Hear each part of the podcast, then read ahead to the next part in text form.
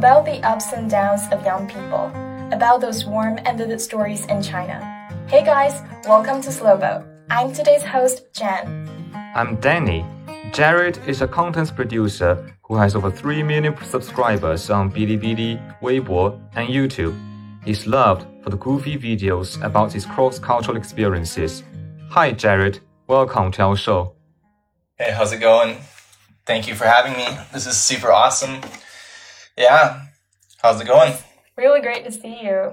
Yeah, thank you for having me. This is super. This is super awesome. I've never actually done anything like this before. Like I've never been on a podcast or anything like that before. So this is a really cool, cool experience. So thanks for having me. yeah, glad to know that. So, uh, what's the experience of studying abroad, Jared?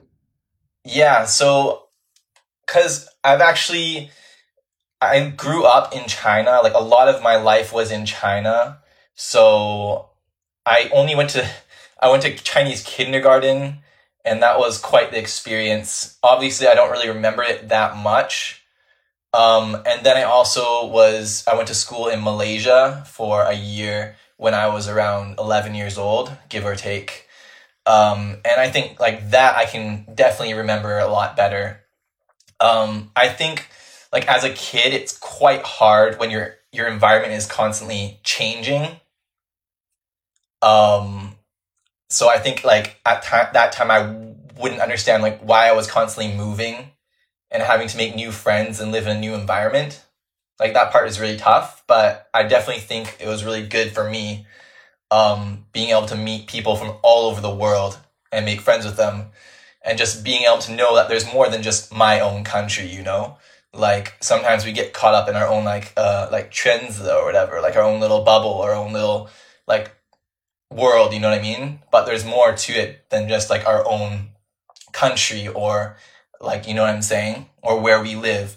So i think it's great for someone at a young age to be able to better understand other people's cultures. Yeah yeah, Jerry. Um, as you said that you once studied in Malaysia and you finished university in China, and obviously um, you're a Canadian native. So like you've been traveling between East and West. So what is it like to live and study in very different cultures, like the East and West? How do you feel about each of them? There, some parts are very different, but some parts actually like when it comes like just right down to it, it's actually the same, if you know what I mean. Um, but yeah, because of how often I had to move as a kid, I found like always been quite easy to fit in wherever I go. I don't know if that would be for everyone, but just because I moved so much and I was like I went back and forth uh, quite a bit, so um, I don't know. Like it sounds kind of funny, but I kind of feel like a chameleon. A chameleon, like just always be able to soak in my environment and adjust. So, I mean, it's a good thing though. Um, yeah. So that's kind of my, yeah, it's kind of how I feel. Yeah, uh, since you moved around all the time, and but we're curious, have you experienced something like language barriers or like cultural shock when you first went to a new country? How do you deal with that? Yeah, I think because one thing that really helped was because I moved to China like when I was two and a half years old. Obviously, I went back and forth a lot, so like I wasn't always in China, but I think that helped me to just kind of it didn't feel so weird for me. Like I felt I felt normal. Like I was at such a young age, I was like I didn't really feel like there was a big difference to me. But obviously, as I grew grew up, and I, I eventually I went back to Canada. I was in back Canada, back in Canada for over uh, from like the age of 12 to like 20 something. So a long time had gone by before I came back to uh, China. Like when I came back that first time, then yeah, after that, such a long time, it was definitely, there was some like culture shock, but not that bad because I, like, I kind of like was more comfortable because I actually had, like, I kind of felt like home because I lived there. Such a big part of my childhood was actually in China. So I kind of had that advantage, I guess. Um, so China's always kind of been a second home t- to me. Yeah. So never really, never really had that big of a different, like big, big of struggle for adjusting in China. But I did go to Madagascar for a video and for a trip. And that was very, very challenging. And I was very out of my comfort zone because in Madagascar, they speak like their local language and they also speak French. Um, which even though I'm Canadian, I don't speak French. Um, so it was really challenging for me. Really uncomfortable at times, but it was still an amazing experience. And just like being able to see that culture and learn about it was just like crazy. It's just like once in a lifetime experience. So yeah. Yeah, it's um, very interesting that you mentioned Madagascar because I watched your videos and in one of the videos you made, um, you mentioned that you've traveled to places like Africa, Madagascar, and uh, you even developed a game to decide which place to go. That is the place that your cat went on uh, on the map Right. of the world, and so that's really interesting. So I, I just wonder, are you um, like a very adventurous person, and you like to travel around the world? What do you expect from traveling to different places? Um, I actually I feel like uh, I want to say I'm adventurous because I am, but at the same time I'm also quite like jai. Like I do like to just like to just be at it's like be, be at home and just like you know sometimes I don't like going out, but like sometimes I think doing videos actually has actually helped me like get out of my comfort zone. I think um doing things that maybe I wouldn't normally do stuff like like you said just like throwing a dart or uh, getting my friend's cat to decide or d- doing like weird uh, like coming up with weird ideas to decide like where we're gonna go kind of thing. And i Yeah, think that's that's, really like fun. helped me yeah get out of my, my comfort zone. And and it's good. I think it's a healthy thing um, in some cases. I mean in most cases. So yeah. Yeah. Also, I want to ask you that um, we know that move to a different place, then we'll meet new people, and that would be very interesting if we look from a cultural perspective. So, um, based on your experience in getting along mm, with different peoples. Mhm. Like, what's your impression on Chinese people, on Malaysian people, and on Canadian people? Or, like, can you make a comparison?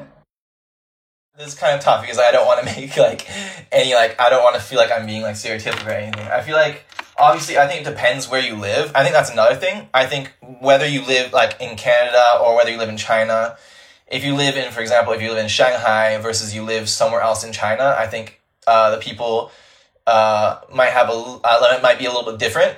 All in good all in good ways of course, but in Canada as well. Like maybe like right now where I live, it's like quite laid back but then at the same time there's a lot of places in china that are actually like that uh, too. But a lot of people will just think that like china is always just go go go go go. But i think that's because we because what we see is like maybe like the bigger cities all the time or like certain places. And i i think that's not always true. And i think that's one thing that maybe to kind of get that I, I don't know like stereotype out of the way. Even though like a lot of times in my videos and stuff i will exaggerate things as well. But I think that's al- al- also just to get like kind of a point across, and also for people to just kind of have that kind of like oh 真实的 like feeling to to the video. But even though it's exaggerated, I, I think it'd be really hard to compare the three. Um, especially Malaysia because that was a really long time ago. I, I and I was really little. I actually didn't wasn't able to go out a lot because I lived on. I was like I went to a boarding school, so I had to like I was living on campus, and there was like I couldn't just go out whenever I wanted to because of my age. Um, they're a bit strict. Yeah, I, But, agree. It's very yeah. difficult to remember things in back in childhood. I, I couldn't either. So yeah, I think that there are. I think there's like definitely some like cultural, like deep down cultural differences. But then, like I was saying earlier, I think like at the end of the day, we're all like we're all the same. You know what I mean? There's still so many things that we we were like still on the same page with or like can connect to, and I think that's one way I can try to like blend in with or like like make friends in like in China or wherever I am. I usually just try and find something like I like and that maybe the people I, I meet like. And then from there I have like that's then it's a lot easier to um, like communicate with them or like become friends with them you know what I mean? But I think because uh, just going to this cross cultural like learning a language and stuff like that I think that like the best way to learn a language or like just being able to because I think some people like have troubles like have trouble when they go to other countries. Maybe Chinese people coming to to Canada or the U.S. or like foreigners going to China. I think they're like, oh, I don't, I don't fit in, or I don't like. They just and then they just kind of shut down, or they just hang out with people from their own country. And I think, like what I just said, I think the best way to uh, to kind of break like break down that barrier is to is by like uh, like I just said, to find something you both like, and then then you actually because you will have a lot of cultural differences, but at least you need to you need to find the stuff that will um that you're both interested in, and I think there's definitely a lot of that. Yeah. Yeah, yeah, I think that's very good advice because most of the time that we don't want to reach out is because we're so afraid that people are different from us. Yeah. But as you said, that Yeah. we're all just the same. Come to the you Yeah, because it can it can be intimidating, right? And I get it. I totally get that. I'm not. I might. Me. I might come off as like very. I don't know. Maybe I come off as outgoing or whatever. But like, I mean, I think we all. A lot of people. Some people are really good at just like talk, like getting to know other people. But I mean, maybe like like me or like other people who are maybe a little more. Uh, like it's hard for us to maybe like make new friends. You just that's the best way to do it. So for me, like I I I like like playing basketball, and so I just met I just made friends with lots of like when I was in China, I just went to the basketball court and made made tons of Chinese friends at the basketball court, and that was a great way to just make new friends and you know like practice my Chinese or whatever, you know. So Yeah. Yeah. So finally, I want to ask you, um, how do you think the experience of studying abroad help you growing up, like in terms of your character, in terms of the way you look at the world, yeah, etc. yeah. I think just like like I said earlier, just not everyone gets the chance to uh, go to another country and just meet uh, people from all like different cultures and stuff. Because like even even though I, I went to China and I met lots of Chinese people, but I also got to see like tons of people from like all over the world as well. Because like a lot of people at Jiaoda are actually from you know other places of the world, right? And so you not only like I not only got to like understand Chinese culture, um, but I also got to learn about like people from all over the world, like all their culture, and I think that just kind of like I said, it gets you out of that bubble, like where you think the world is like this, but in reality, like it's it's just not always like that. You know what I mean? And everyone is just so like it's just feel it's very down to earth because it's your own experience and not just something you saw online or whatever. You know what I mean? And I think that um, just really helped me kind of just better understand this world and just make everything a lot more down to earth and stuff like that. Yeah. Um, well, I just want to dig deeper into your campus life because that's what I think as youngsters we don't know um, when we feel so unsure about our own future. So, um, in one of the videos, you said that your favorite course is cross-cultural communication, and actually, I, I myself took that course maybe last semester. So, I just want to know in what aspects did that course help you become a content producer on intercultural experiences? Yeah. Okay. Yeah. That was that was definitely one of my favorite courses, if not favorite. Um, so I actually, I, I believe before I took that course, I actually had already started doing videos, Mm. but like, um, it definitely helped me just like kind of come up with more ideas, um, because I'm constantly, because I'm constantly always thinking like, oh, what can I do? What, what can I do for, um, like my next video or whatever? And yeah, I just I just loved it because I think I've always just be been interested in um, just cross cultural stuff and just really helped me with like um, coming up with new ideas and just coming up with a new fresh perspective as well because my teacher talked about like uh, maybe some of like the Liu Xue that she ran into and the, some of the 碰撞 or whatever they they had or whatever you know what I'm saying so from a different different point of view than just my own because a lot of my videos that I made at first um, were just from my my and most of my videos actually are just from my um like what I see from my point of view. And that's how I come with these ideas or have like have 灵感 especially when I first started doing videos. So um yeah it helped me a lot for sure. Yeah.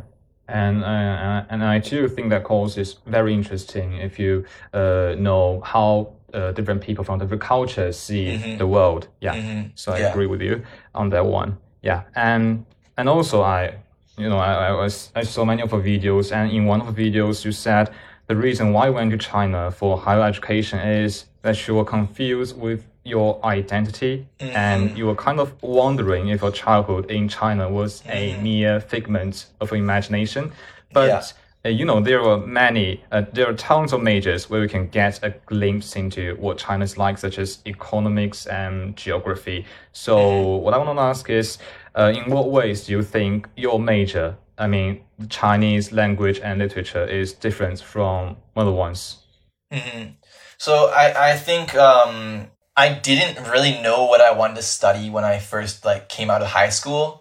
Um, obviously, I think that's a lot different. I think this is all, all actually a very big cultural difference. Like in China, you you do your Gaokao and then you go straight to like you go to university. You know what I mean? For the most part. Um, but like in Canada or the U.S. or maybe some other uh, like Western countries or whatever you want to call them, um, like uh, sometimes you won't go straight to university, and so I think I'm glad I didn't because I didn't go to university like right after high school, and I think I, I think I'm glad I didn't do that because I I was always like I was finding my way and and then everything just worked out perfectly. It was just like so it's I just like I can't believe like even like like this whole thing I'm super blessed to be able to go to Jiaoda and like go there. And I think the reason why I picked this major and not something else like you were asking is because like that was something I was really passionate about is like um just just really trying to focus on on like learn like like learning Chinese. And that was just like my my passion and it, and it still is. Um yeah. So i think i think it's just because that was like like if i'm gonna pick one major then like that's definitely what i want to do Yeah, I, think I think the feeling is quite mutual because I you know I picked up English as a major for maybe totally out of the same reason I guess. Yeah, Mhm. so I think yeah. that's Um, awesome yeah Yeah. Uh, my next question for you is uh, in the comment section of your uni tour video, you pinned your comment asking your audience what's impressed them most when they were at university. So as for me, I'm really proud of my taking the first step out of the comfort zone and joining, you know, this global podcast. And I don't know when you, you know, Jane, feel proudest of yourself or the moments you find most memorable. Can Jane, you share them with us, maybe? Um, so for me, I've just um, ended my freshman year. Um, my experience could be quite limited, though it makes it easy for me to remember things clearly. So I believe I was really proud when I joined the school badminton team and the school debating club because that's when I found a kind of belonging the first time I entered college. Um, to meet a group of people with common interest and to find a place where I could continue to learn and improve. So I think um, I was really proud of that. hmm that's good that's really good I actually got the same question for you. So for the last question in this all English episode, I got this one for you, Jared. So what has been your most unforgettable or proudest memory, you know, on campus? Okay. I think like I'm just really I'm just proud of being able to like really just go to Jiaoda. I think that's such a um it was just such an amazing experience and it was such an honor. Um and just like having the opportunity was such a blessing and I learned so much and met so many wonderful people there. Um and so many, the, the teachers were amazing and I still taught I still like in touch with some of my teachers um and as well as my classmates as well and yeah I just I don't really have one specific um I can like memory or whatever that I could like say right now. I can't really think of it, but like yeah, I'm just I'm just really being able to go there, which is was was was great. I'm so happy that I could. It's quite a simple answer, but it's the truth. Yeah, I think that's a very good answer. Yeah. When I'm listening to our three sharing our most memorable moments, I find there's something in common. What we are proud of doesn't have to be something big. For me, it's a tiny step forward, and for Jane, maybe passion for what she's into and friendship when she needs help. And for Jared, it's going to a, a good dream university. So, dear listeners, when you are feeling blue, take your time. After all, it is what you do that makes who you are.